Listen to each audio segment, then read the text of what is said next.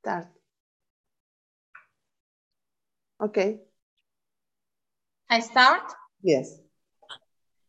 Okay. Welcome everybody to this webinar. We are so proud that you are there and we are here because this is the first time that a group of ladies will talk about two subjects in sports that are not considered pretty good. That is pregnancy and that is menstrual period. My name is Carolina Garcia. I'm a sports sponsorship consultant, but mainly I'm a woman that works daily to get equity. You know, I have a, a phrase that is to nivelar la cancha, to level the field. Today, the field is in this way. What we have to do is to put in this level to get equity. We are part of G100 Sports Empowerment Wing that is led by globally Dr. Harbeen Arora. And you know, we are a lot of women around the world. And one day I asked to dear Anush Gasparyan, who is here and who will join her in a while, what about if you include in your agenda sports? She is very engaged in women's rights. And she said, okay, let's do it. And that is why we are here. Remember this phrase, the player scores the goal, but the team is the one that wins. So you are part of this team and you are a main, essential, fundamental player to nivelar la, la cancha. So enjoy the webinar. Keep in touch with us. We need you. Ask us, send us emails.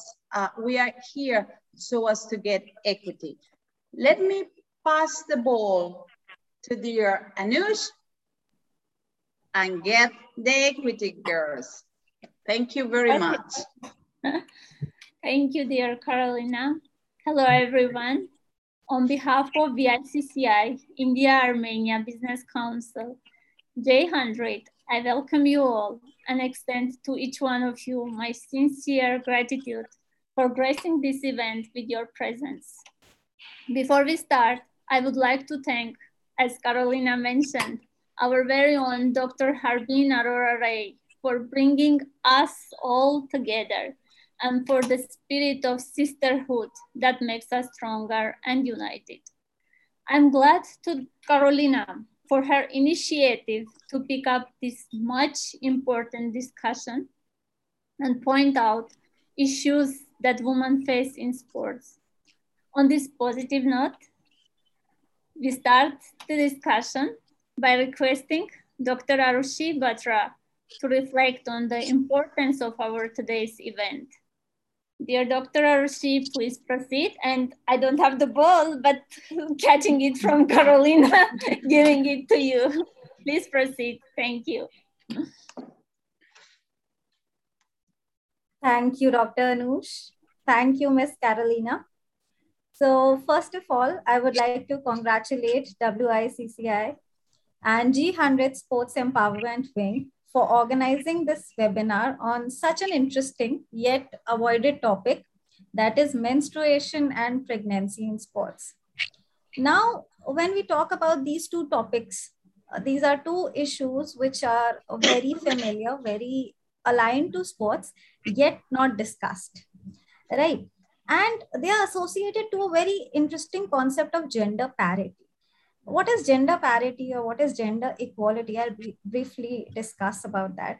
And that is a concept which has been in our history from recorded times. Okay it has been a concept between us in our society from a beginning of the society.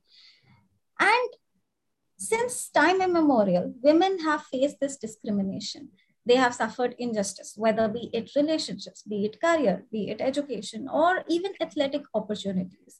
So, not surprisingly, when we talk about sports, we see that careers of most passionate people, the most talented people in terms of sports persons, that also is an issue which we can see are raised about in sports.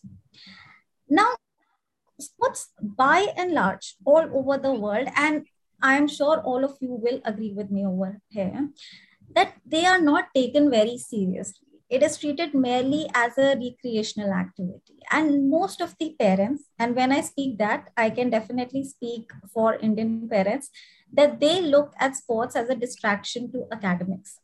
So, therefore, it is hardly taken up as a career. So, only a section of people in our country or world over, they pursue it as a career. And especially when we talk about women, they only form a minuscule of that.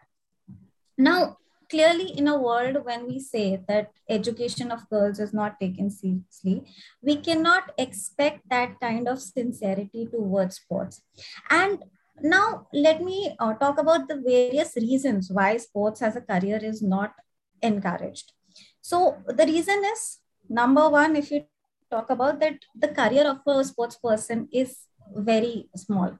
Okay let's say about 35 to 40 at max right? And after which if they have performed well even if they have performed well they are left to fend for themselves. They have to indulge in other activities for their livelihood. Then comes the case uh, when we talk about sports women in particular. There are certain sports which are lucrative. For instance cricket lawn tennis and golf. Women participating in these sports they can generate revenue and uh, you know also when they reach the top level not everyone will get it. Then when we talk about the bagging of revenue or bagging uh, you know generating revenue through endorsements or advertisements not everyone gets it. So only if you fit in the criteria of that or if you fill in that beauty standards of the society you will get the advertisements only then. Right? So job prospects for professional sports women are very limited so these are some of the factors which I do feel that limit the participation of women in sports. Similar is, uh, you know, we have the two concepts of pregnancy and menstruation, which I personally feel they are the factors which are, uh, you know, impeding the participation of women in sports. And they are together clubbed under the biological factor category. Right. Now, periods or menstruation, they are painful, yet they are very powerful. So even though we have made considerable progress in the discussion of menstruation today, yet there are many misconceptions which have been attached to it. So one thing we can say is, all of you will agree over here that menstrual cycle of every woman is unique and even a slight change if you make it in the body it can impact or uh, you know it can impact her in a you know most atrocious way okay? It can impact it can make a huge impact on her. And when we talk about sports women when we talk about female athletes it becomes a bigger issue because it has the potential to impact her sports performance for which she has been preparing for years altogether.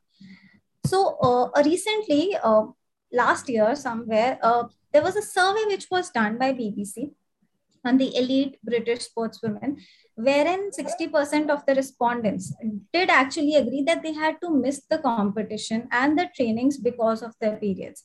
Okay, so imagine missing preparing for years for a competition and then altogether missing it because of it.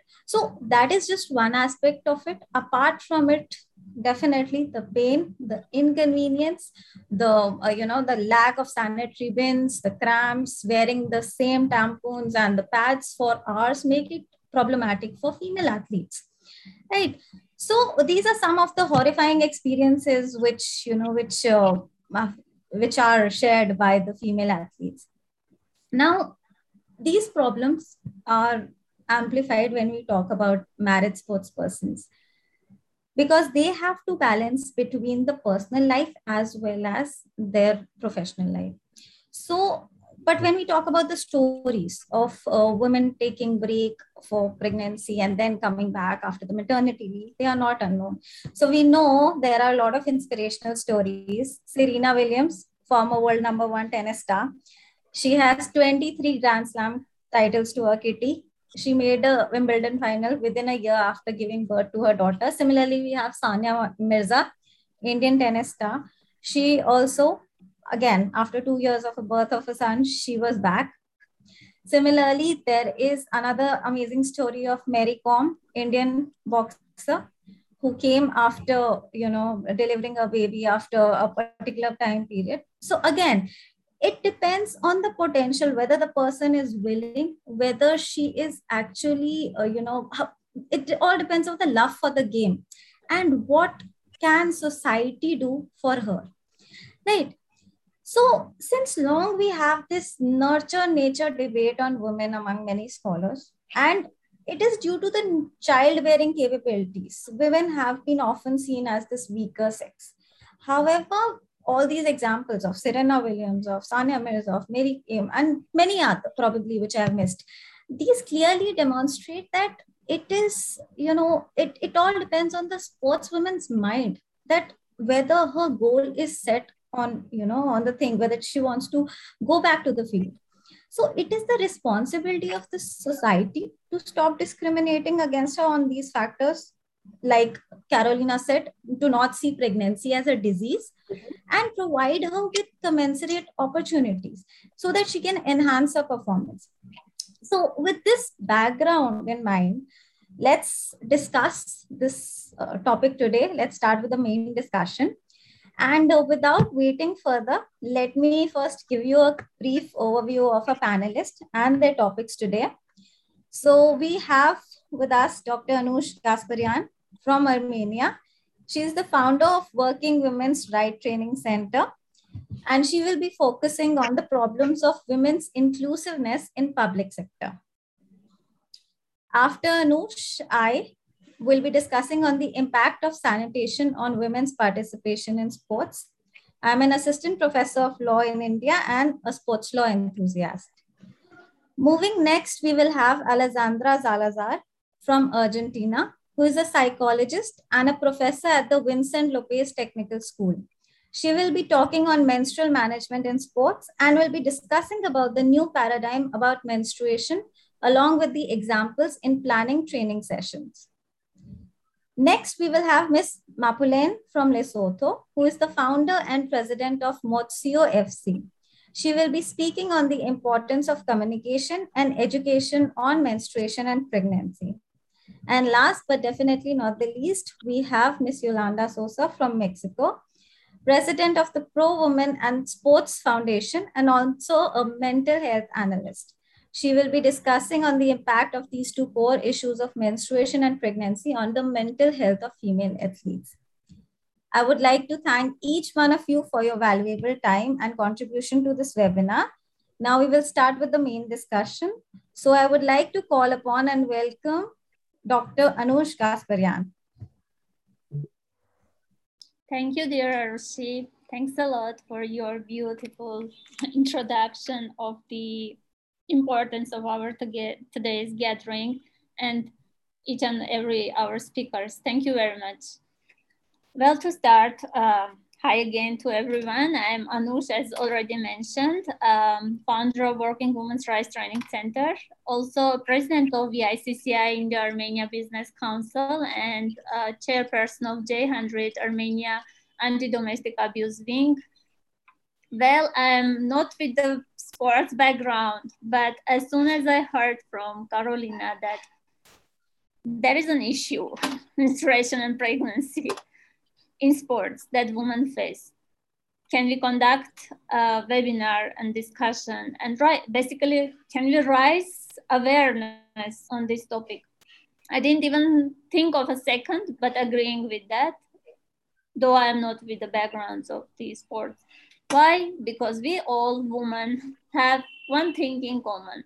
Doesn't matter at what corner of the world. Those are the issues that we similarly face at the public sector. So today I'm going to talk about very briefly the core of unjust warfare biological differences. Our experts will be highlighting the issues in the sports, what exactly women face, what are the means to tackle those issues, However, there is one important thing that I want to raise uh, all of your attention. That is the core that these issues been built up. So before we focus on today's webinar's main discussion, which is menstruation and pregnancy in sports, I want to make you all familiar with the problem of women's inclusiveness. The reason that today we are discussing this topic, menstruation and pregnancy in sports, indicates only one thing, the issue of inclusiveness. Why? Because menstruation and pregnancy are as natural as, for example, breathing, eating, or drinking, right? There is only one difference about it. It is specific to woman's body.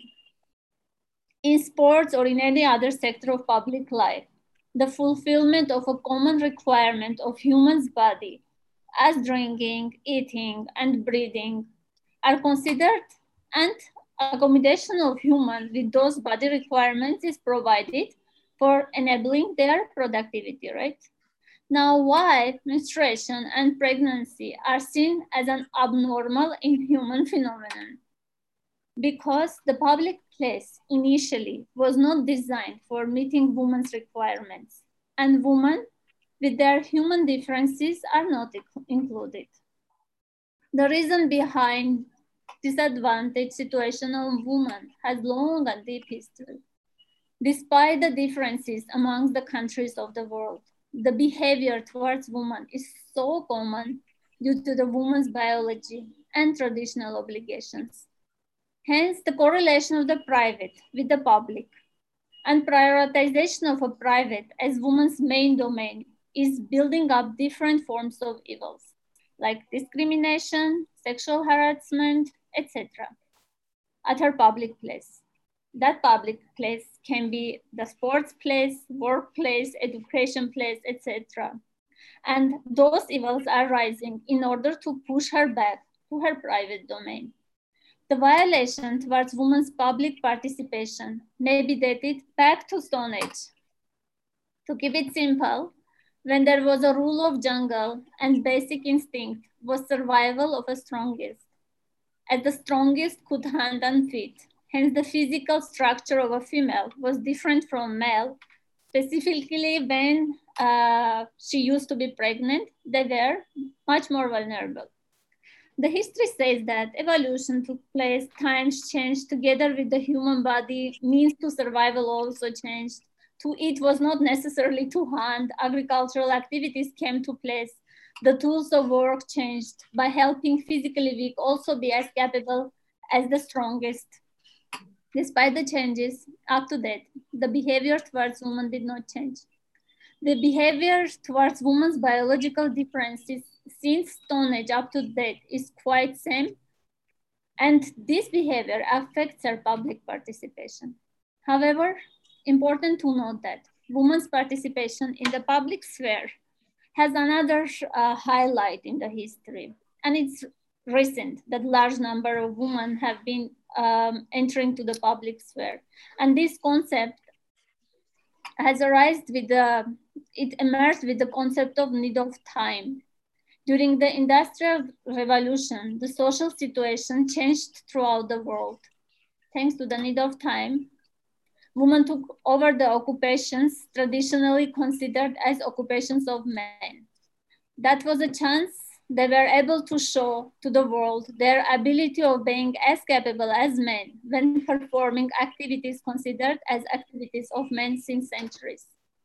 However, with men returning to their positions, women were pushed back to private domain with the same mode of discrimination and harassment. Since then, women divided into three categories. One category remained and still are remaining in the public sector with such hostile environment. Some moved back to the another category second, moved back to the house sector. And there is also a third category who stood up for their right to be included. And uh, they raise, and still like us today, raising their voice towards issues women face at the different sectors of public sphere. Ever since, a lot has been done for equal participation into the public life. However, despite the international and national legal protections, judicial pronouncements, policies, and programs directed to the welfare of women in public sector. Women of the world still face challenges at the public sphere. Therefore, much more is needed to be done. Above everything, it is important to raise women issues with the focus that her inclusiveness is not considered. We should remember this fact that we are not considered in the public sphere. We always try to fit in somewhere which is not designed as per our requirements. As initially, as I mentioned already, the public sector was designed from the perspective and biological requirements of the men. A lot to talk about this topic, but as I promised, I should keep it very brief. Hence to conclude, I want to infect you with the spirit of world is yours, go and win it, girl. Do it now. We design the public sector. We, not will, we design the public sector as per our body requirement with the spirit of sisterhood. We got your back. Go there and win the world. And thank you all of you for being here today. And this is one step towards the mission. Thanks everyone. Next, I would like to call Dr. Arushi Batra to talk on impact of sanitation on women's participation in sports.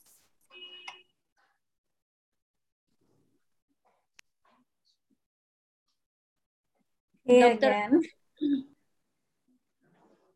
All right. So I'm Arushi Batra, already introduced myself.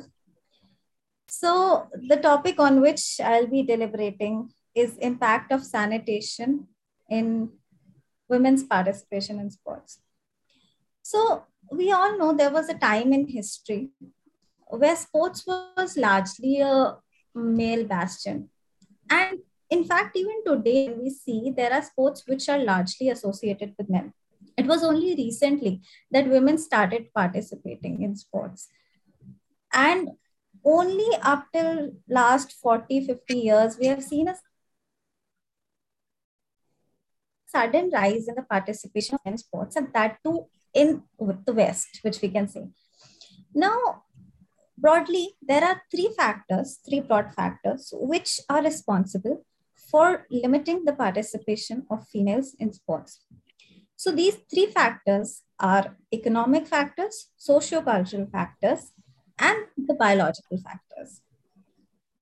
When we talk about economic factors, we have the gender pay gap. I'm sure you are aware about the gender pay gap, which is the difference in prize money or the difference in the match fee, which is paid to female players and the male players. There's a huge pay gap. I'm not talking about the Grand Slams, they pay equally. And that was also after the recent efforts or the efforts of uh, you know, Billie Jean King. But there are still many countries and many sports wherein players, female players, are not paid at par with male players. So that is one thing which discourages females to take up sports. Second, we have the socio-cultural factors. Under this, we have something called when women usually do not get family support. So let's say if I'm not encouraged by my family to take up sports, I won't be taking sports, right? I won't be going out. I won't be playing, especially not as a career. Then we have media attention. I'm sure again that media coverage, which is given to men's sports, and the media coverage, which is given to female sports, we know what's the difference like. Right. And finally, the representation, which we see. How many females players who are there actually go up and become the coaches right so there's nothing to see as a role model so when i want to take up sports as a young girl i do not see any role model up there that i want to be that okay so there is no representation of women in administrative bodies or management boards so that is one thing which is there so all these are the economic factors or maybe the socio-cultural factors. Then the third category which also happens to be the main theme of the webinar today, is the biological factors. That means the factors like the sexual harassment, which stops obviously the parents from sending their wards for playing. Then other factors like menstruation. Then factors like pregnancy. Women stop playing after they, uh, you know, after they um, become pregnant, right? Then we have factors like intersex participants, okay, who have conditions like hyperandrogenism. So these are certain issues which are biological in nature. And today's theme, like I said, surrounds around menstruation and pregnancy. Now, under this category, we have chosen impact of sanitation. How does it affect women's participation or what role it plays in participation of sports, if at all? So right now, you will be surprised to know that there are 2.1 billion people in the world who are living without basic sanitation. And that means it's almost a quarter of the world, right? This situation becomes even more problematic when we talk about women. So there's a very pop- popular ac- uh, acronym, uh, acronym, which is WASH. That is water and uh, water, sanitation, and hygiene. Okay, WASH, but it is popularly called as WASH. And uh, it was given by a US agency. So, safe drinking water, sanitation, and hygiene, they go hand in hand. And they are the three basic tenets of your sanitation. They are together referred to as WASH. Now, sanitation is important for any person However, it is all the more important when we talk about women. Why do we say so? I'm sure there is this concept of sustainable development goals, which everyone here is aware of. SDGs, which we popularly call. So United Nations came up with this wonderful concept of SDGs, Sustainable Development Goals, which are the set of 17 principles for improving the livelihood of people in this planet and specifically set the target to do so by the year 2030. Now, there is goal number six, which specifically talks about sanitation and access to water. So, you can see the importance which is attached to sanitation and water by UN itself. Now, there was a recent study which was conducted by UN in which uh, that uh, study was conducted on primary schools basically that what is the level of sanitation or the wash facilities which are available in these primary schools. And there was a shocking revelation that almost one third of the primary schools lack the basic drinking water sanitation and hygiene facilities thereby making students, especially the girl students, and specifically the girls who are menstruating, making them drop their education. So I'm talking about menstruating girls because obviously they need washroom, access to sanitation, access to toilets more than anyone else, right? Specifically water and, uh, you know, water and soap. And so it ultimately leads to missing classes, right? Missing schools. So for girls, menstruation can mean ending their education simply if there is no sanitation or basic sanitation facilities are not there in their schools. So uh, I also came across certain stories where there were studies conducted in a particular district and uh, you know it was found out that certain complaints were taken up that what are the conditions in your school what is the basic wash facilities? Are there proper wash facilities in your school? Are the proper like are there hygiene conditions? What are the uh, toilet facilities in your school? What about the drinking water? And uh, you know there were reports by girl. One girl made this revelation that she uh, you know she avoids drinking or she never drinks water or any kind of liquid during those 8 hours of school so that she doesn't have to urinate because her school does not have a decent place to squat or a toilet. Okay, so that's the amount of pain or thing which the poor girl has to undergo. Right. So what needs to be um, improved over here is the basic wash facilities. And that is all which we have to provide over here. So when we talk about the sanitation, what are we aiming at? What does it require? Why is it so difficult for us to provide it? It requires a toilet. It could include a pit toilet. It could include a flush toilet, anything. It includes a hand washing facility, right? Along with the soap and water, obviously, when we are talking about menstruating uh, women. Then water resource, drying rack, and menstruation hygiene management training, specifically for girls. Now, menstruation hygiene management is a concept which was, uh, you know, for this first, let's understand what is menstrual uh, menstruation hygiene management. Now, this concept was given by WHO and UNICEF together in some in 2012, and it was defined as women and girls when they are using clean menstrual management techniques, when they are able to collect menstrual blood and they are able to change in private whenever they feel it is necessary using soap and water. They, whenever they have access to safe and convenient facilities, they can dispose of the men, menstrual management materials. This facility is called, this training is called menstrual management hygiene. That is, they can do so without any discomfort, without feeling shy, without any fear to do so, right? So we see the challenges which menstruating girl women feel are not just limited to lack of infrastructure, lack of supply. Some people or some countries actually, uh, you know, have other concerns when we talk about menstruation. For instance, if I talk about my country, there is or my society there is a taboo associated with menstruation right? It's a taboo word. There are certain other discriminations associated with it. I cannot speak very loudly. If i talk about my grandparents or situation uh, you know especially talk about the rural india right? So this is because of the lack of information. It has led to unhygienic conditions. It has often led to, you know often has led uh, you know because of the men uh, you know this has often resulted into very um, certain menstrual practices which have created certain kind of negative attitude among people right? And even shaming even bullying and in certain cases even violence.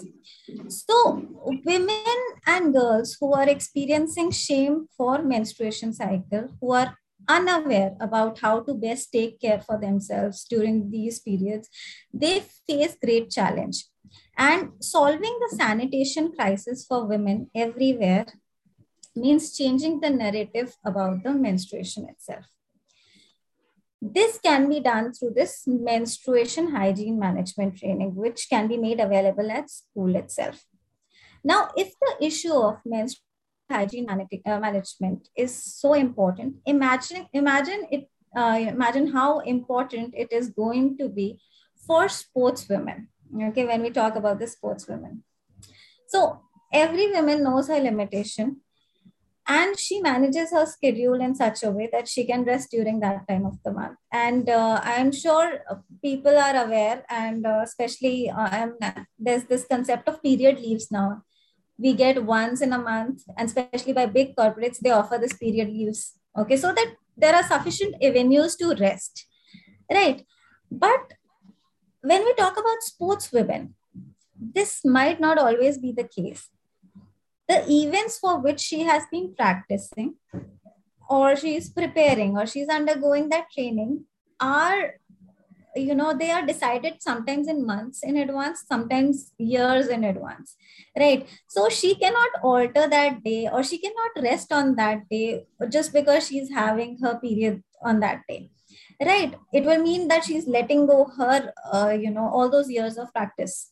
So this is the importance which sanitation or probably you know menstruation means for a sportswoman. It is much more severe for a sportswoman than any ordinary you know regular woman right. So when we talk about issues related to sanitation from the point of view of sportswomen, no, we are not. we are not limiting ourselves.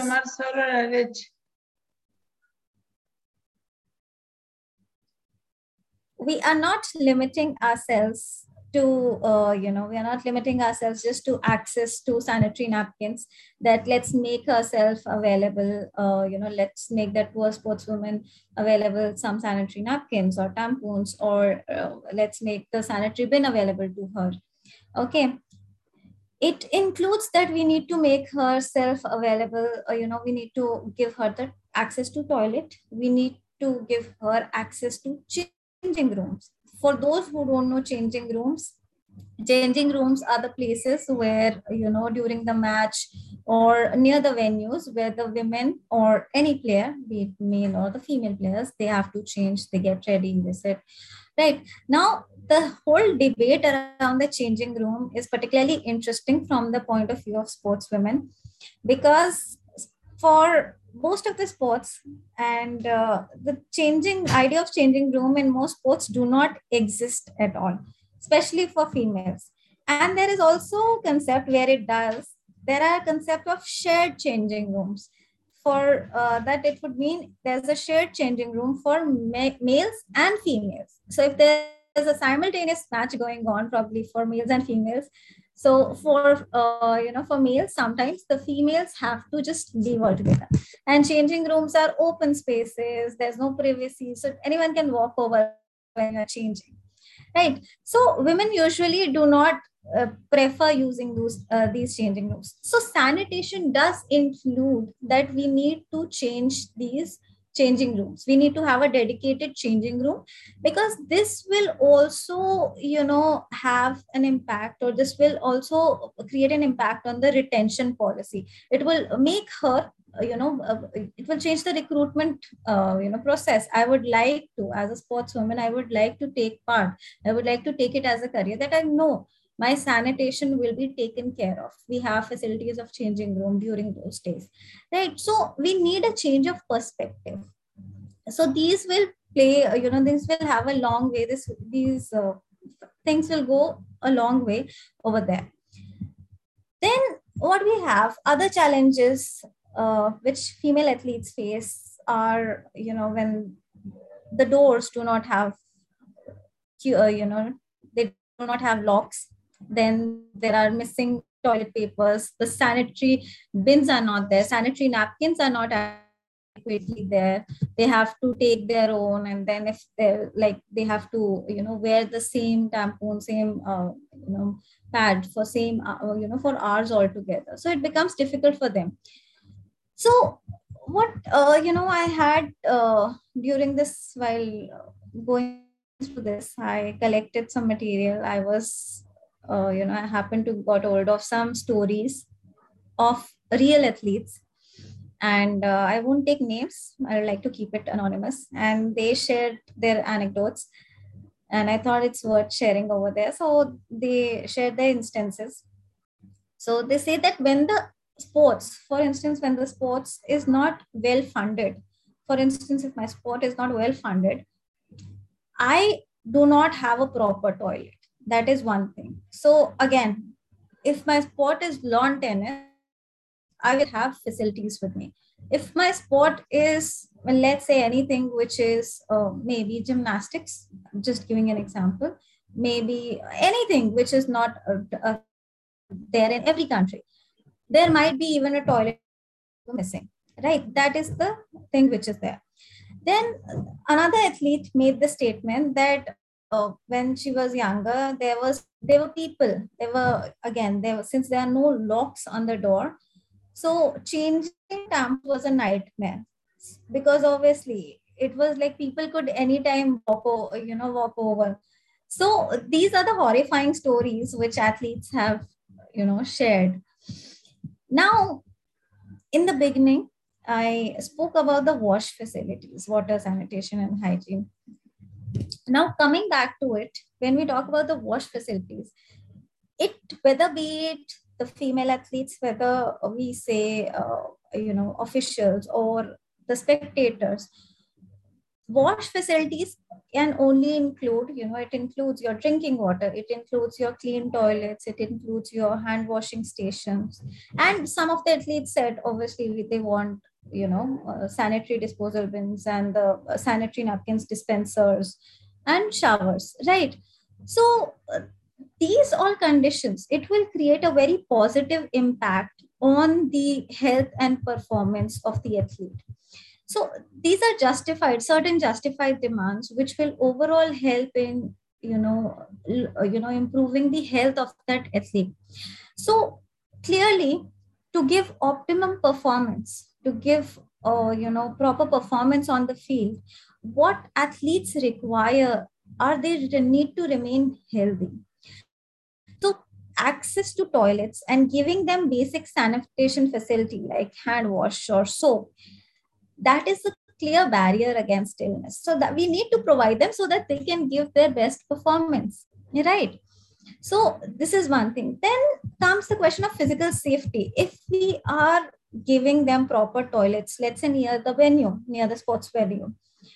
It is important for their physical safety because if we are if uh, let's say the female players are going and uh, urinating somewhere around in the bushes or in open spaces there's a whole lot of uh, you know difficulty of it could be she could be attacked by her sexually assaulted by anyone any stranger or any you know male player or anyone. So there are safety concerns right and many in many studies similarly sportswomen have reported when the you know uh, toilet is not near the sporting venue so they prefer not to go at all right?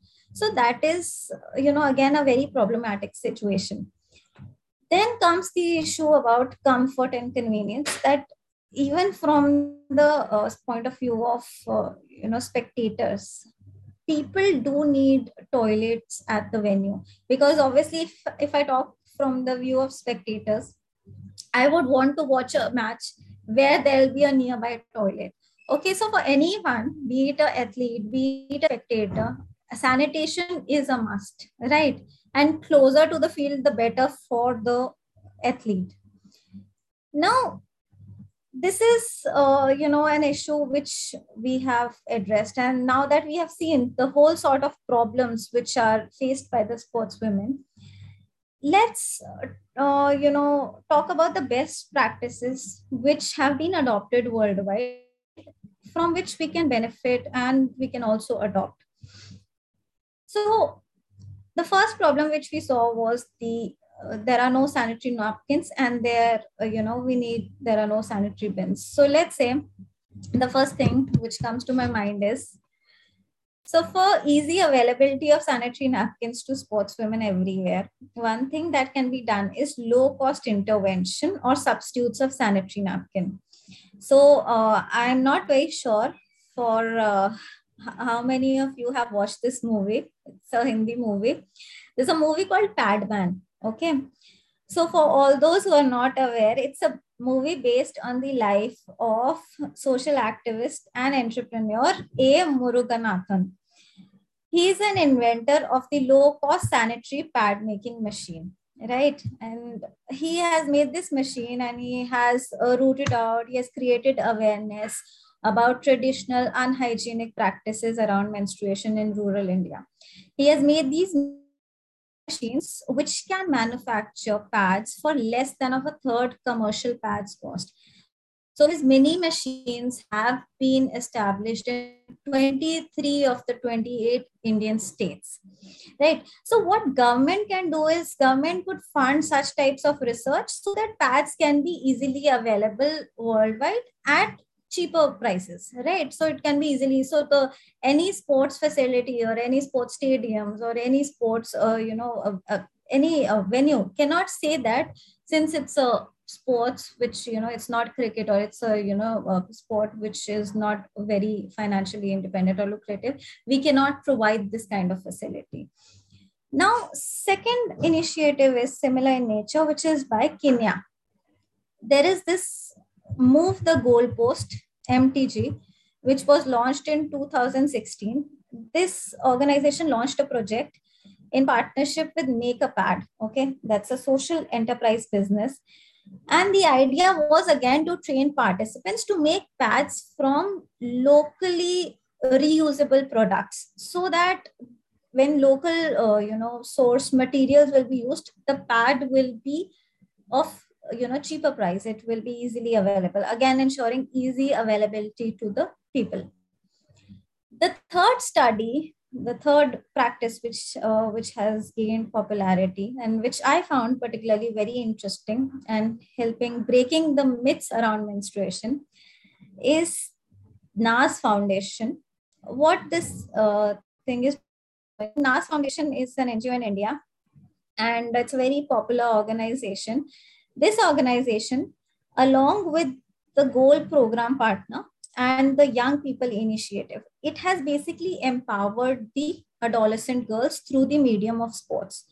So, uh, for instance, what they are doing, these Naz leaders are educating the girls, you know, basically that they come out and talk about menstruation and how they are doing that is very interesting.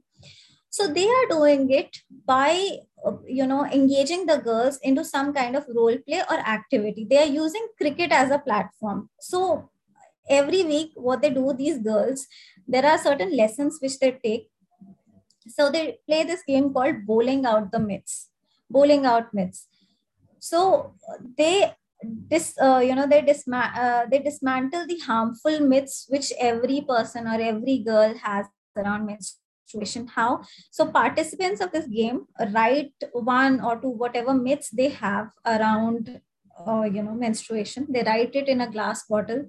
They put it in that bottle. And they place that bottle in the cricket pitch okay as a wicket.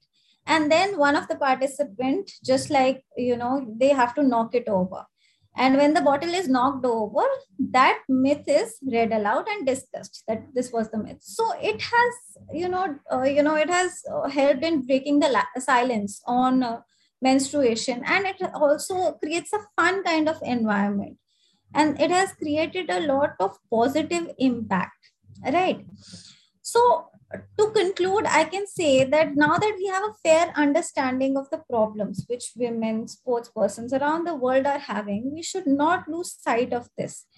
And we should take all those measures which uh, you know which can provide them with the health which can actually facilitate uh, you know by which we can facilitate them with health health care and hygiene Now, taking cue from all these global best practices, what government can do is create an enabling environment for girls and women so that they can come forward and showcase their talent in sports and not be limited by the uh, lack of things which are already there. So the best way to start is obviously by providing access to something as basic, as safe as the sanitized environment. With this, I would like to say thank you. So thank you to one and all Thank you, dear Arushi. Thanks a lot. This was very insightful presentation. And I hope that the best practices you shared with us, the examples, will be definitely heard and implemented in one or another way. Thank you very much for your presentation.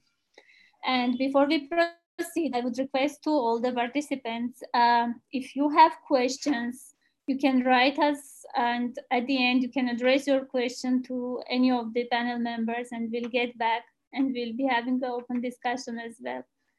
So next I would request Alejandra, Alejandra Salazar from Argentina to talk on menstrual management in sports. Thank you. Proceed Alejandra, please. Hi, thank you very much, Anush. I'm very glad to be here with such important speakers and well, I would like to share my screen to do my presentation.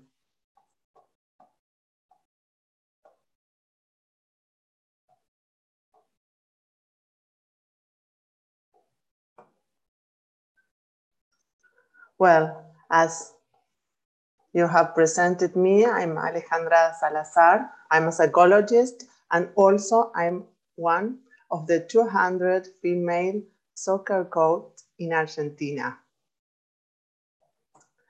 I would like to speak about menstrual management. Sorry. First of all, we have to know that half of the population menstruates, and even today, it remains be, being a taboo subject. When we talk about taboo, we are talking about prohibition of something strange based on prejudice. As a consequence, there is a lack of data, information, studies about long-term effects on the health of users of menstrual containment elements and the envi environmental impact of disposable waste. And the consequences of the lack of information are the following. Common symptoms among menstruating people are pathologized. There is absenteeism due to lack of access to menstrual containment products. States do not recognize menstrual management and therefore the factor of inequality that it produces and stigmatization and discriminations of menstruating people is other of the consequences. Biological, normative, hegemonic, and hegemonic narrative tries to make menstruating bodies invisible. And when visibilized, visibil, visibilize them, like here, for example, the advertisements, we see that the containment elements show blue blood. I don't know uh, the rest of you, but I think my blood is red, not blue. And also they show bloated, bloated and hypersensitive women. When I was a little girl here in Argentina, I knew about menstruation by um, a lab, yes? And the lab talks about some facts of menstruation, but it focus basically in the fact that we have to be protected. I don't know protected of what, because as Anush and Dr. Anush and Dr. Arushi spoke before me, uh, this is a common fact. Yes, like breathe, like eat, like uh, heart beating. So it's important to stop with the lack of information, to socialize data. Why? First of all, because not all people who menstruate identify themselves as women. Transgender men and intergender people also menstruate. And, that, and this is very important because that, that gives them the possibility to access to, for example, medicine or medical care. Here in Argentina, if you scan this QR code, you can download the law number 26,743 eh, gender identity and its regulations by Article 11 by the Ministry of Health of the nation in 2012 establishes that public health systems, social works, and prepaid medicine companies have to guarantee the right to, home, to comprehensive health of trans people.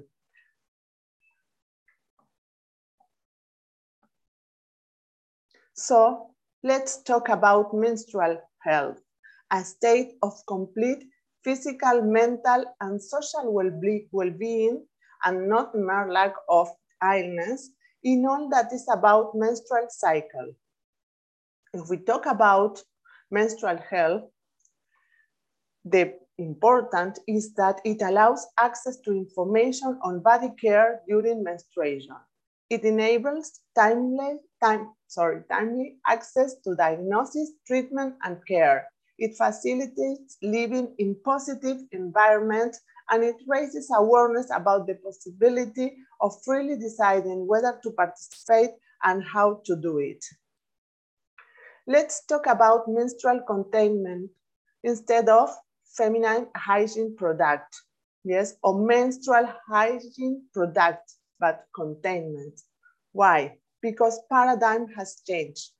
Now it implements healthy practices with our body and sustainable with the planet.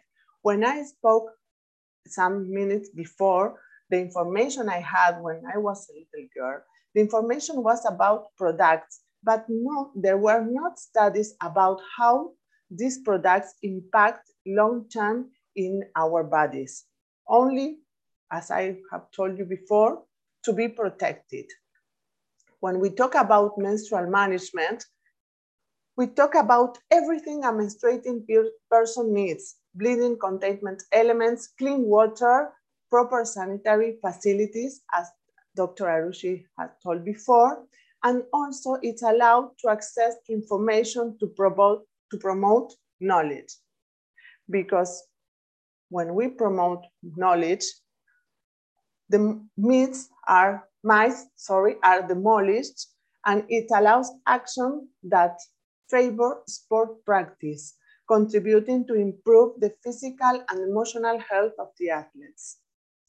During menstrual phase, for example, we know approximately 18 milligrams of iron can be lost due to, due to bleeding. The reduction in hemoglobin causes the oxygen carrying capacity to decrease.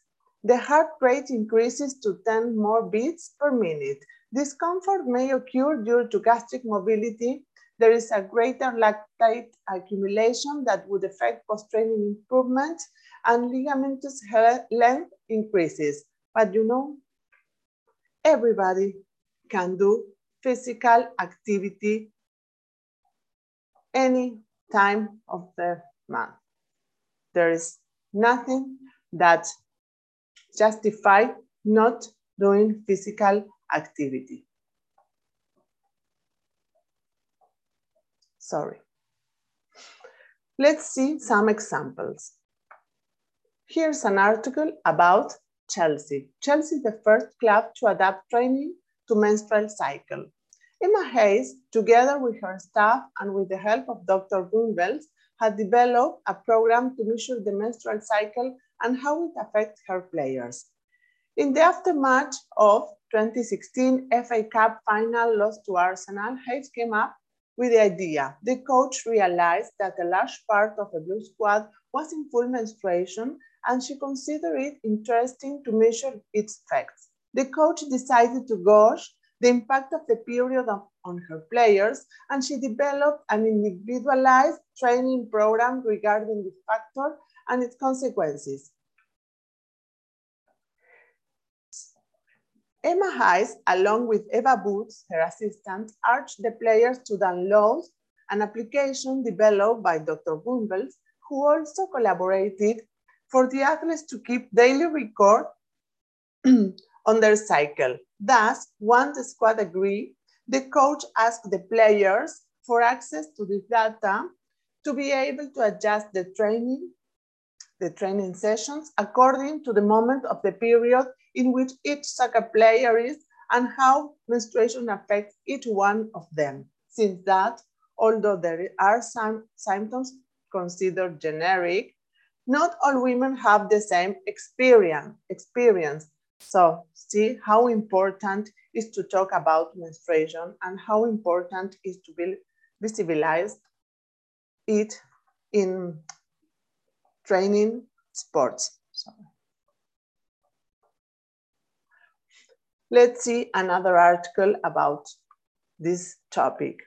The consideration of the menstrual cycle in women's football also implies knowing if the players are more susceptible to injury at certain times. For elite clubs, this is the key. The loss of an athlete means a huge loss. A recent study published in Front, Frontiers in Sport and Active Living looked at 156 injuries to female professional soccer players over four years. And it related the moment of occurrence of them with the phase of the menstrual cycle in which the athletes were. The results were compelling. Players are twice likely to injure the tendon when they go through the days immediately following ovulation. This could be said approximately between days 11 and 14. In addition, the, researchers also found that the premenstrual phase is a risk, days 25 to 28, although to a lesser extent. The increased preovulatory risk is attributed to the action of estrogens. These hormones enhance the performance of the players, but they also increase the elasticity of tender, of tendon, of the tendons, and contribute to the overload that women can carry out, feeling in a position to train more. So,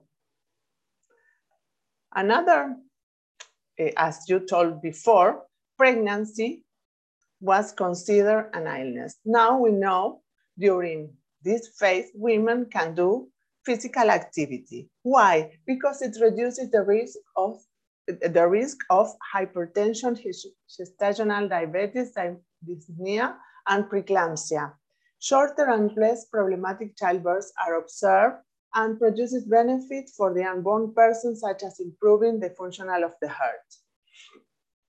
The recommendations uh, are the following, include postures, mobility, and aerobic training exercising programs in addition to pelvic strengthening.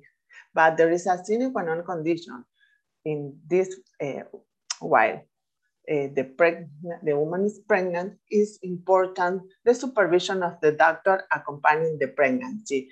But what I want to, um, to tell you or what I want to speak about is let's talk about menstruation, men menstrual management with a gender perspective.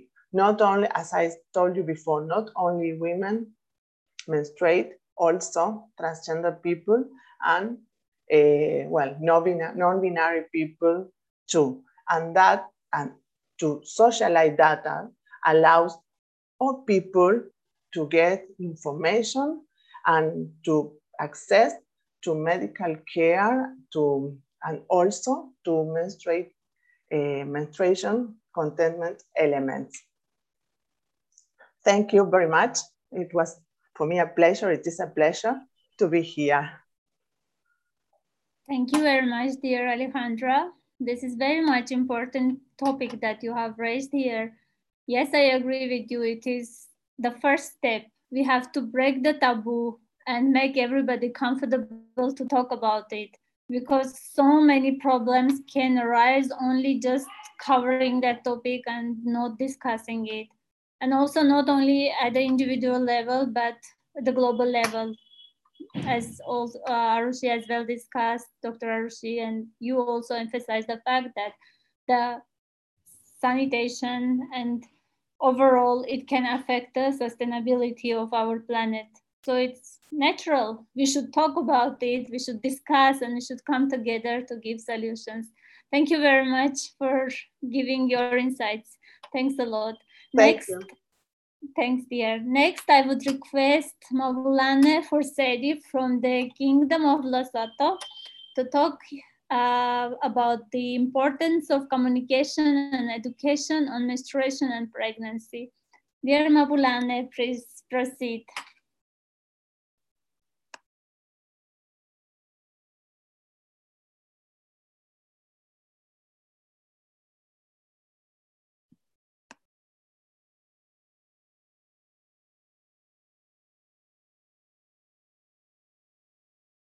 Uh, could you please start again? We can't hear you. You are mute. Oh, okay. Hello, everyone. I am Mapulani Potledi from the Kingdom of Lesotho. I'm the founder and president of um, a non-profit making organization called Motseo FC, uh, whose aim is to emancipate women from all walks of life and um, extend a helping hand to vulnerable uh, and marginalized women and children in our communities using the power of sports. I am the president of Lesotho India Business Council as well on WICCI, which is the Women's Indian Chamber of Commerce and Industry. I am the Lesotho chair on G100 under the sports empowerment with good leadership of our dear sister, Carolina. I am um, I am um, an entrepreneur. I'm a mother of three beautiful children, and I'm so happy to be here and share uh, on the communication and education from my point of view. And uh, for me to start, I would like you all to please allow me to share a little bit uh, of my my experience, which I call near death experience. Um, I believe it will help me pave a better understanding or even assist me in explaining the how and the why I believe communication and education plays a crucial um, part on today's subject. So I was nine years old playing with my friends, and one of the girls decided to share her excitement about her panties collection. So everyone was fascinated because it had some uh, you know, she was telling us about her beautiful panties with beautiful flowers on them. And we all got excited with the conversation and started sharing on uh, what colors we liked and uh, the, the best colors and the designs of different cartoons on the on the panties and so on and so forth. So we all started being curious as to what others were wearing too uh, after she showed us her own panties. For some reason, before I could show off mine, I quickly and privately checked to see if the one that I was wearing on that particular day was my white panties with the three little teddy bears. So I checked privately, and then to my surprise, there was a strange additional drawing there as well. So it got me a little worried. I said, Now, what's that? Which one is this now? Then I excused myself to quickly go to the bathroom to check.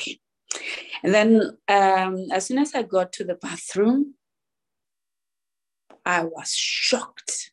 I got so shocked. I saw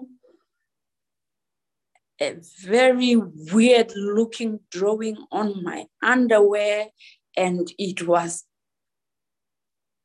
bloody. Clearly, um, I was bleeding and I was shocked. Nobody has ever said anything to me about it. It was the first time I didn't know what was going on. You can imagine how scared I was, and I quickly ran home. And then when I got home, um, honestly, I couldn't fathom what was going on. My mother was not there and um, there was nobody to talk to but it was a very difficult situation. Anyway going fast forward we had recently experienced death in the family of my grandfather passing away. And throughout his illness uh, he had a series of nosebleeds and i thought oh my god this bleeding business is going to finish my family because clearly now it looks like I'm the next one. So the only explanation to my bleeding would be that I have a wound inside, and um, this wound is going to make me bleed to death. I took a bath once, twice, and the bleeding was not going anywhere. I was so scared. I was traumatized, worried for my dear life.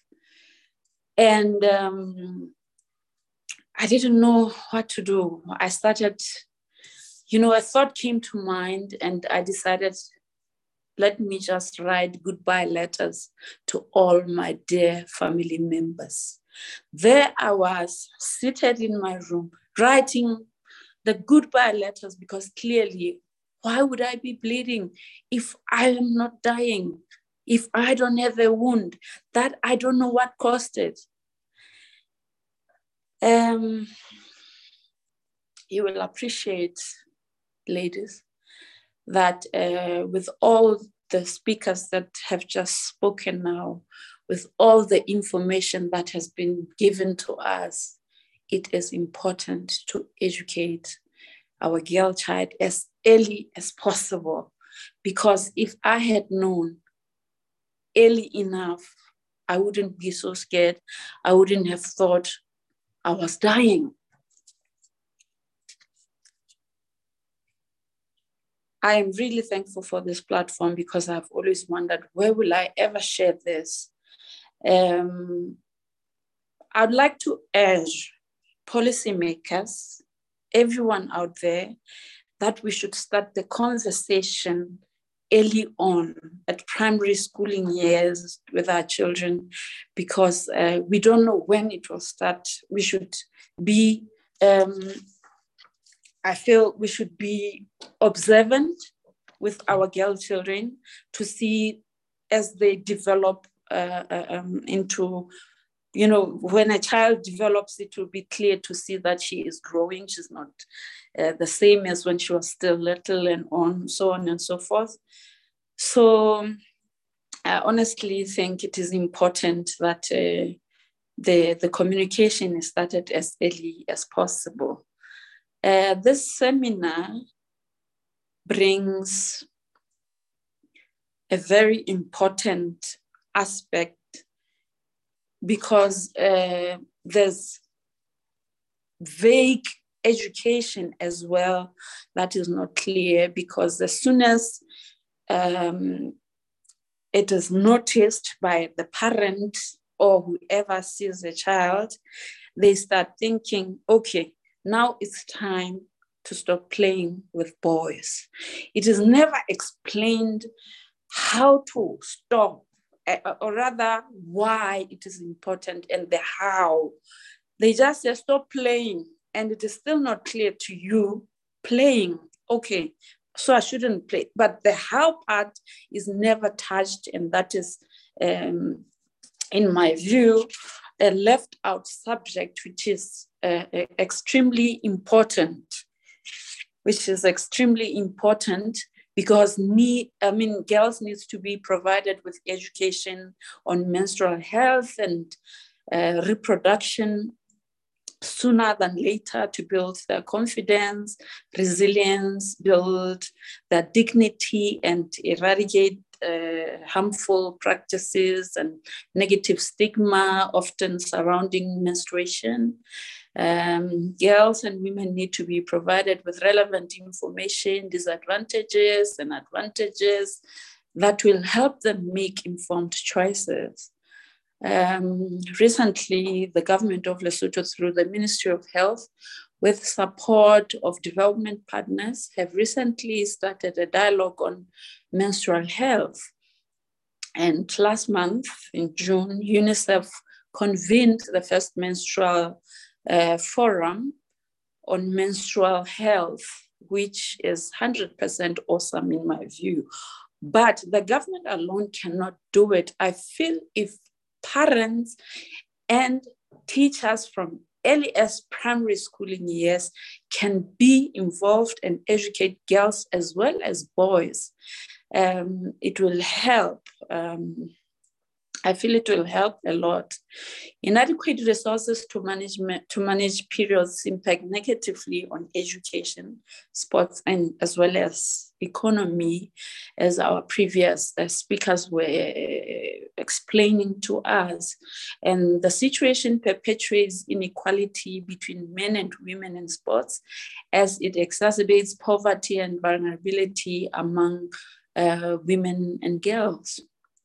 Some girls miss five days of school, for example, not, uh, I mean, on a monthly basis, which translates to 60 days in a year.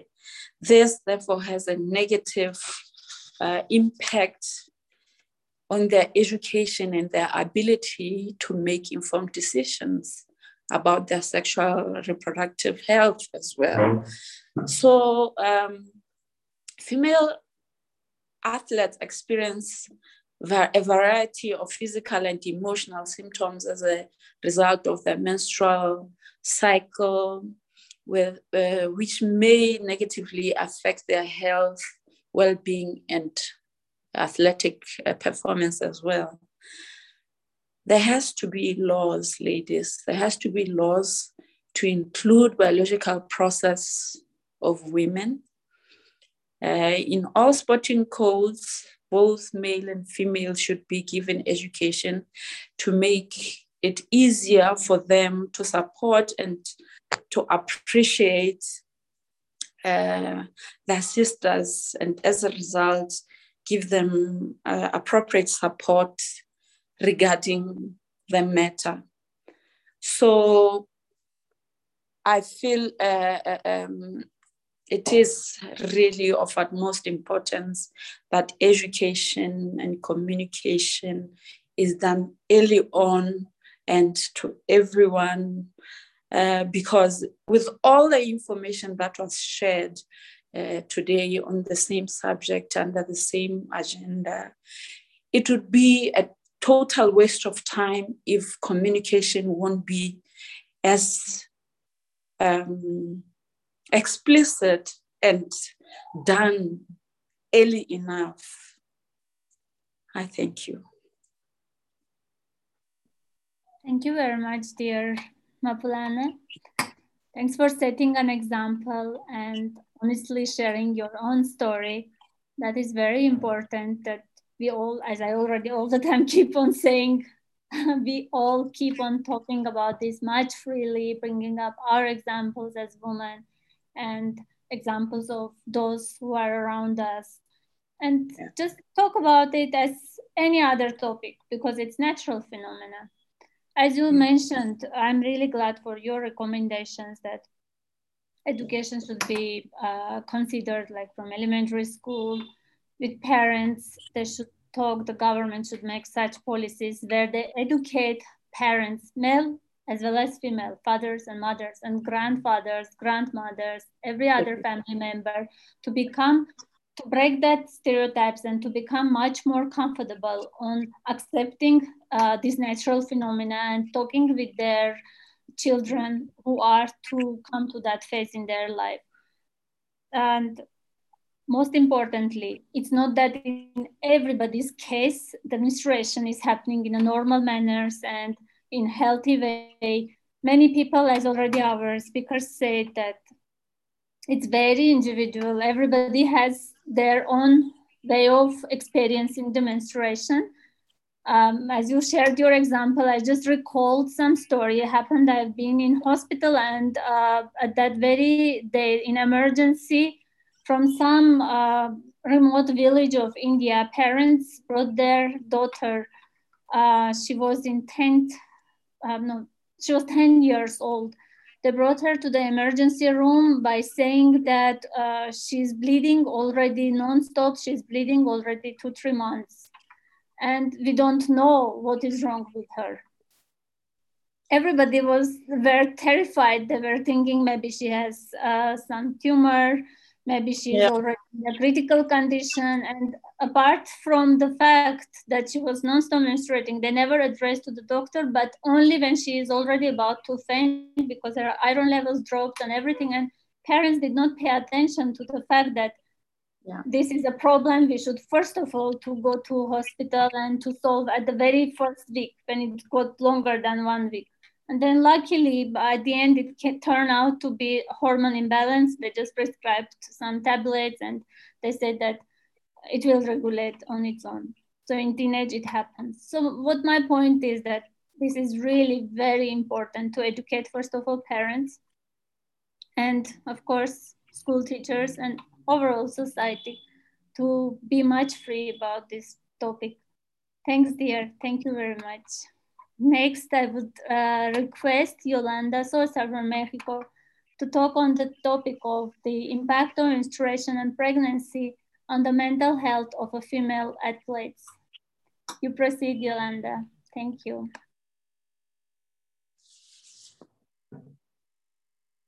Thank you so much, Anusha, here today an honor. I really thank my fellow sisters in sports. Um, who have been talking about the dimensions, the history, the economics, equity that impact um, all of us in not only in sports but also in life, um, especially when um, my fellow colleague Anush just um, have been highlighting the politics that are involved in the theme that we are um, addressing today. Of course, how our bodies as females in the world require so much attention and support from all of us. And um, how Arish also talked about the sanitation, um, the participation sports, and also the dignity, the comfort, the intimacy that we all need uh, in the current um, arena. And also Alejandra, when she was talking about the equity regarding the individual support and mentioned important studies that we all need to know. And this takes us with Mapulane's an uh, amazing story, impactful story um, that highlights the importance of being informed. To be um, to come together. She mentioned a convention that is right now targeting the menstrual health, and this is this has been a taboo for uh, centuries in um, regard to who are we as women and also as men, and all genders included, right? So um, I really thank you to Carolina Garcia for bringing us together today and for identifying one of the most needed topics and mysterious topic that has been um, present as part of our evolution and humanity, but also has been a, a taboo and sometimes considered a curse, even in, um, in, in many sectors in life but in sports has been something that personally impacted me when I was an Olympic athlete. And, um, and at the time that I was in the national team in the 80s, early 80s and 90s, there was no information about it. There was such uh, misguidance and also mistreatment of female athletes in regard to this and overuse of the bodies in regard to this because of the impact it had in the sport. So I thank you all. Thank you, Anush, for introducing me. And I would really like to go right away to uh, some of the highlights that we've been listening already to these amazing speakers today and, and women in this group.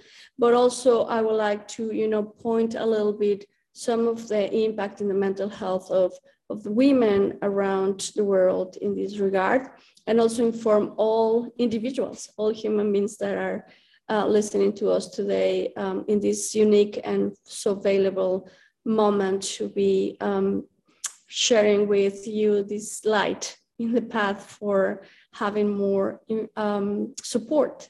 That is our, we always work to make other people, other people's better, right? Better in their lives. So um, I really like to, to start now to give some of that contribution. So thank you so much. I'm going to share my screen now. I have just few slides to support the, the I'm sharing with you today. And of course, it's fascinating to hear my fellow speakers because um, we all are so interconnected in our topics. And it's fascinating to see that in each part of the world, I salute you today from Mexico, where I currently live in the US and work from the US. Um, I will just mention, because you already introduced me, that I'm currently the president of Pro Women, the Foundation for Pro Women Sports. And um, this has allowed me to be interconnected with these amazing um, human beings that are here today and also to spread the word and do more, more for everybody out there in sports. So um, there is an important development that we had currently, and I'm so glad that you were talking about equity and equality from the very beginning today, um, and my colleagues were, were mentioning this. The recent Tokyo Olympics almost saw gender parity with 49% of complete athlete, competing athletes being women, right? We um, uh, had this experience for the first time in history because, of course, uh, the agenda uh, from uh, the source, the core of the Olympics uh, committee is to have this parity. But we are talking about, about equality and inclusion, about competing, but how about equity? Equity means we are looking at the specific needs of each individual human being and how we can adapt this, this um, these needs and, and, and accommodate these needs. And that's the equity part that we really need to get involved and talk about. And uh, having this topic of menstruation and pregnancy coming along is one of the most important that um, impact female athletes, but also the world in that regard. So uh, we experience in these Tokyo Olympics uh, the show of some female athletes raising their hands and saying, I have a mental health situation right now. I just can't get into the being right now, or I just can't go into the court right now because I'm losing it. So we saw the impact of the pandemic also in this regard, but this is also intertwined with how we as females are going through lows and highs, sometimes comparing two fem- uh, to male athletes higher because we have hormonal changes, we have menstrual cycles that also impact our bodies and our health and our mental health. It's all intertwined. Mental and physical and emotional and biological is all interconnected in our systems. We are holistic human beings. We cannot separate these dimensions. And when we address this as a component, as a part of it, we can help more, like uh, athletes more in this regard, but any, any uh, human being as well. So what do we know now?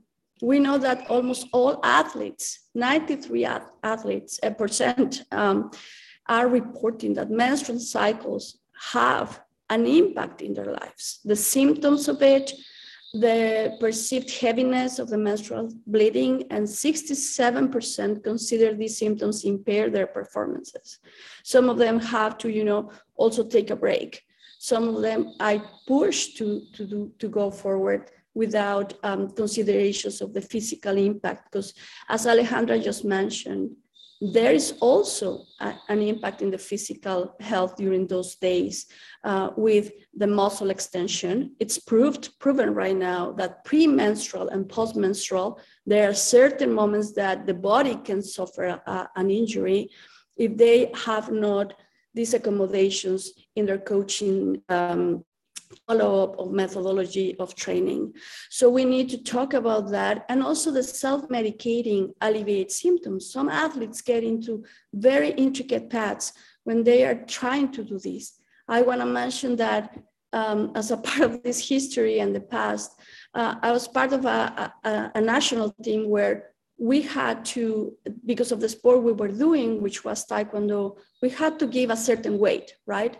So three, four days before having our menstrual cycle, we started gaining two kilos more because we were holding water in our bodies. So what they will do at that point without knowing the consequences, they will inject us to uh, suspend, you know, they will give us shots to suspend the cycle for months.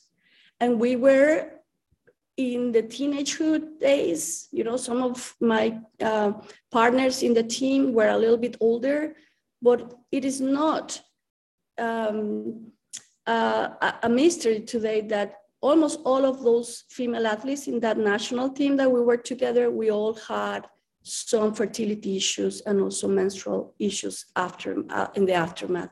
Because you, if you are suspending your menstrual cycle to not get that, right, you get that effect we also know that some athletes have to use uh, birth control pills to also manage the menstrual cycle that, uh, in that way and also impacts their life later, right? So there's a lot of intricate things that come along and, um, and we need to also talk about the, the, the symptoms that come along and that need to be addressed and accounted by coaches, by programs, right?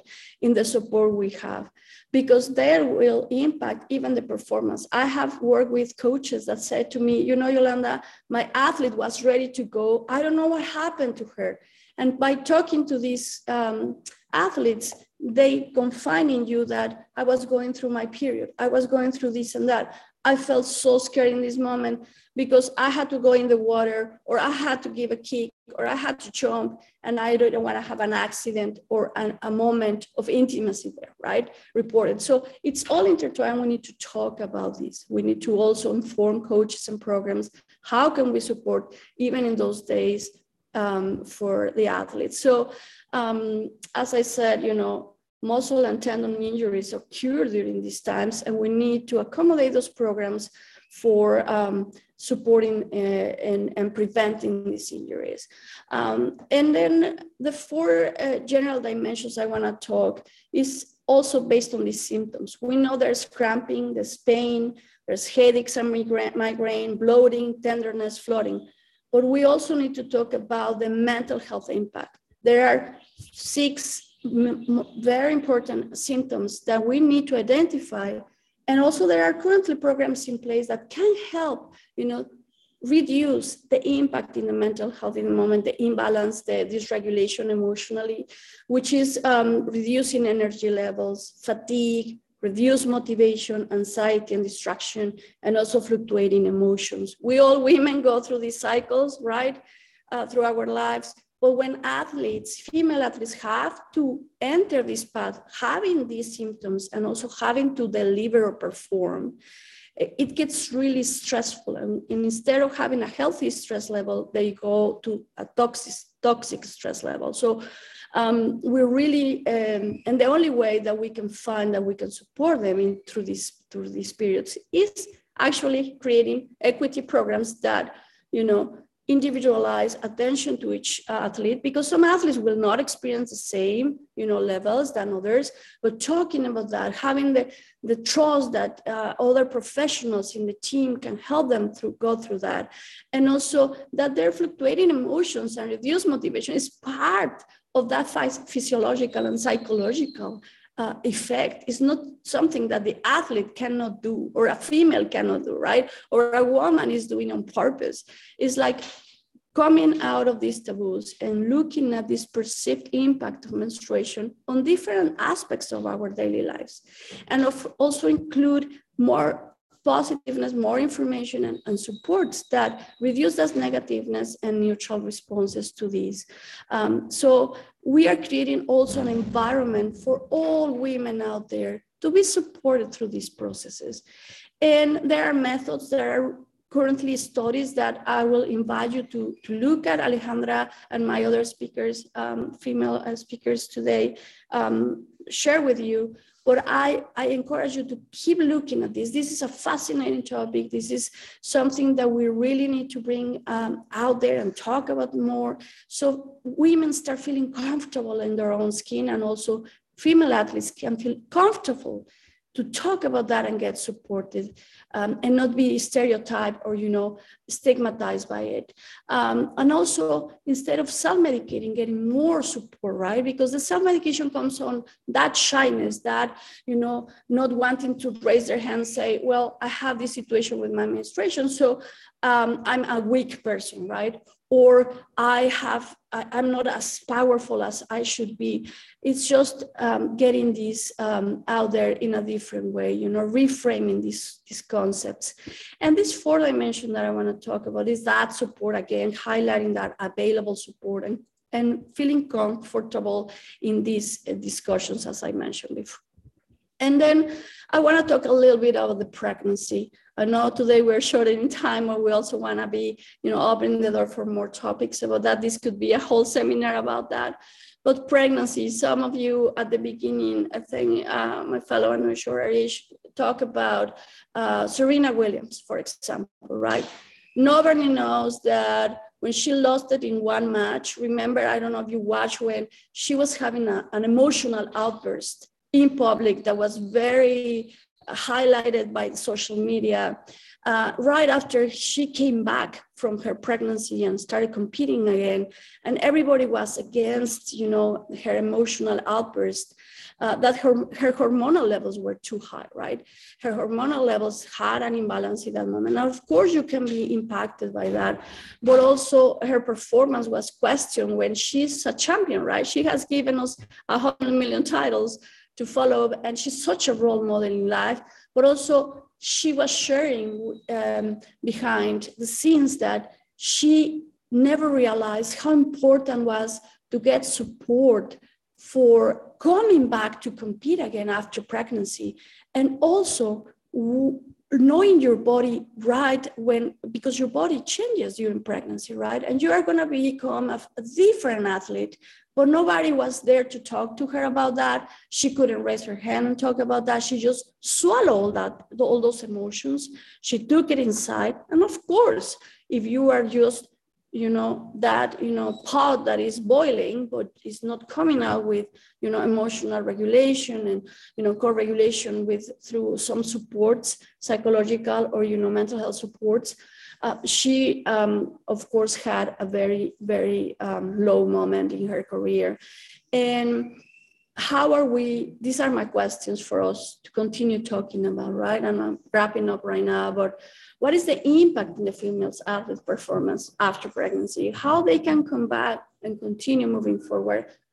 How can we inform more about these processes and also the program supporting athletes in this transitioning through motherhood? We know motherhood some of us that are mothers right um, or also we are raising children from other people, right? To we know it's so hard. It's so hard to do that. It's such a full-time job plus our jobs.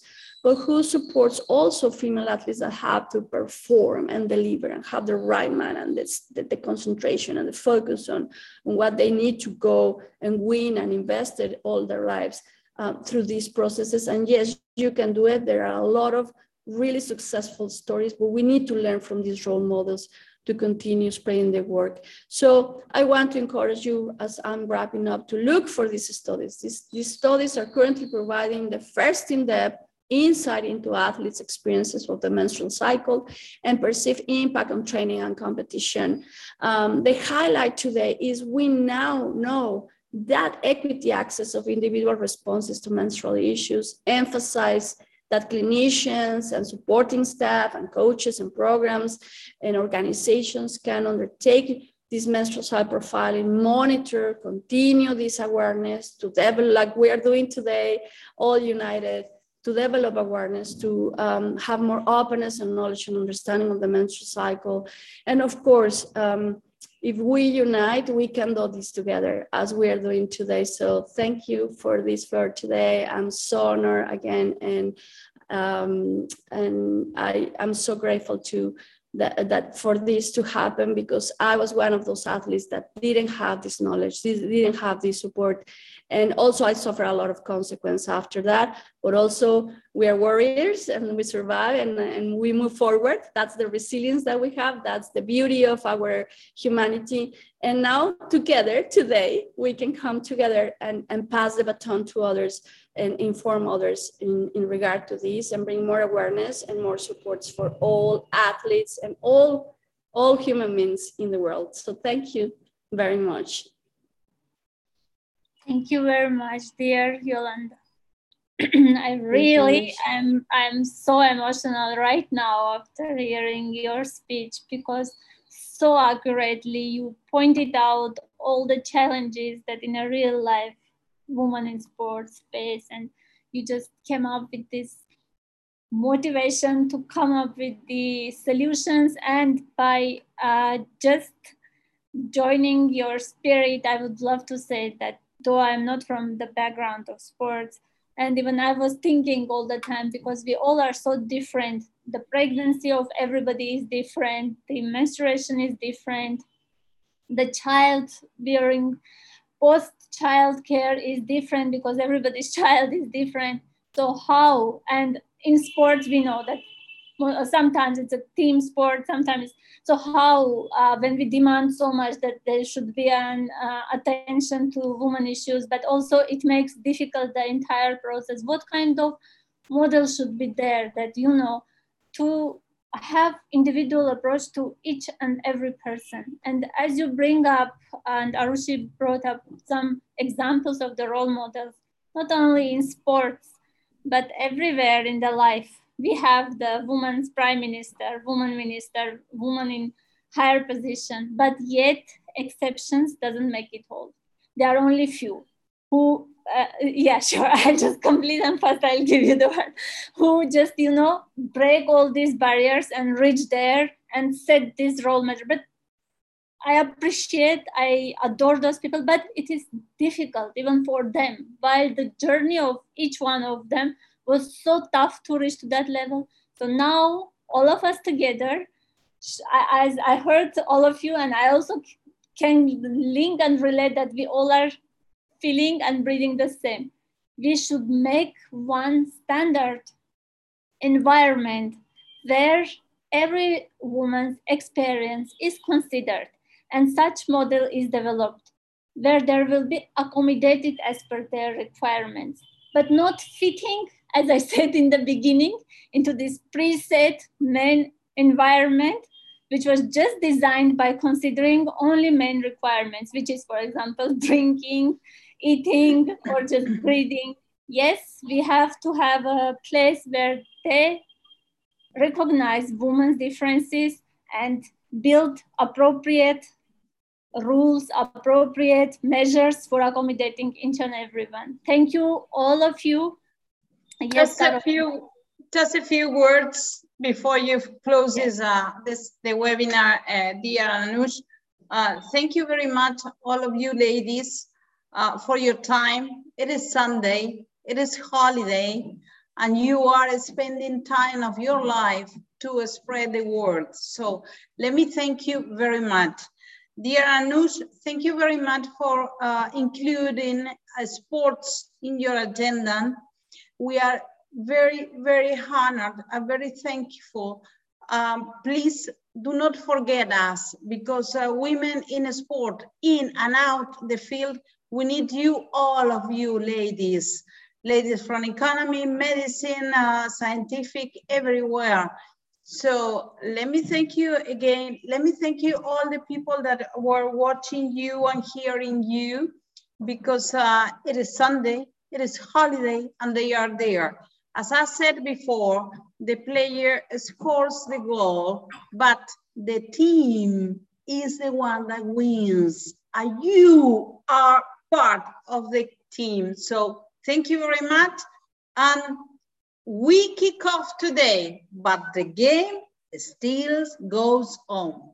Thank you very much. Thanks, dear Carolina. Thanks to all of you for being with us today. Thanks to each speaker from different countries for coming together and for sharing their expertise with us.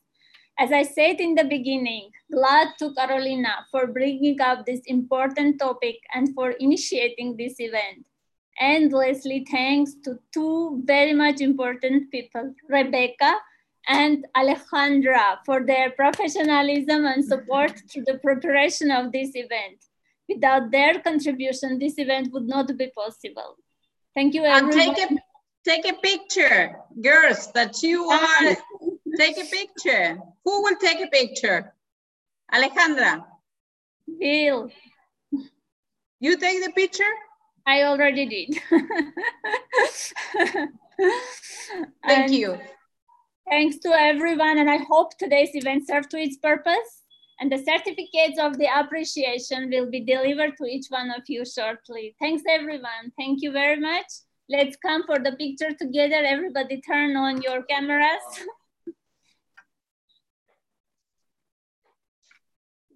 I hope you will like the quality. I'm not sure.